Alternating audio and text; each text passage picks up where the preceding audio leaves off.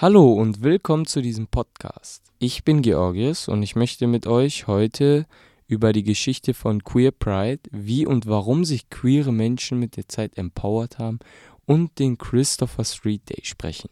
Was das ist und wie es dazu gekommen ist, erfahrt ihr jetzt in diesem Podcast. Also bleibt dran.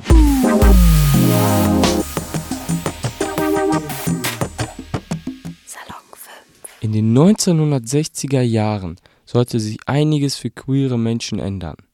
Das hieß für Homosexuelle, die bisher in vielen Bundesstaaten strafrechtlich verfolgt wurden und auf verschiedenen Ebenen benachteiligt wurden, noch nichts. Homosexuelle konnten sich auch in New York nur an wenigen Orten versammeln und in Bars, die als ihre Treffpunkte bekannt waren, war es verboten, Alkohol zu verkaufen. Diese ganzen Regelungen wurden auch regelmäßig in Razzien von der Polizei kontrolliert. Und was ist dann passiert?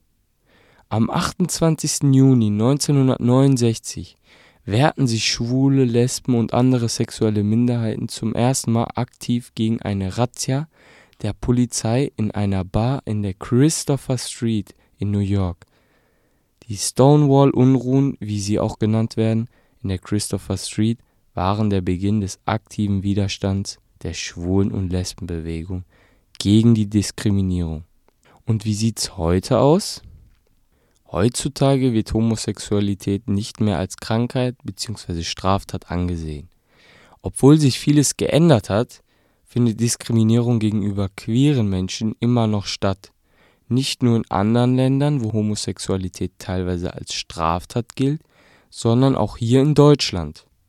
Deutschland ist aber im Gegensatz zu anderen Ländern schon viel, viel weiter. Seit Mitte der 90er Jahre ist Homosexualität in Deutschland nicht mehr strafbar und 2017 hat die Bundesregierung die Ehe für alle erlaubt. In anderen Ländern sieht das aber ganz anders aus. In Uganda zum Beispiel hat die Regierung jetzt das Gesetz gegen Homosexualität verschärft. Homosexualität ist verboten in Uganda und Homosexuelle können teilweise im Gefängnis landen. Seit der Verschärfung droht ihnen sogar die Todesstrafe. Der Bundesstaat Florida in den USA hat im letzten Jahr auch einen riesigen Rückschritt gemacht.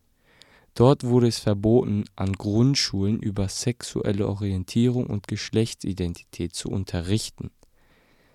Danke, dass ihr zugehört habt. Hört doch gerne in andere Podcasts von uns rein oder schaut bei uns auf Instagram vorbei. Salon 5 heißen wir da. Ja, euch noch einen schönen Tag und wir hören uns. Bis bald. Tschüss.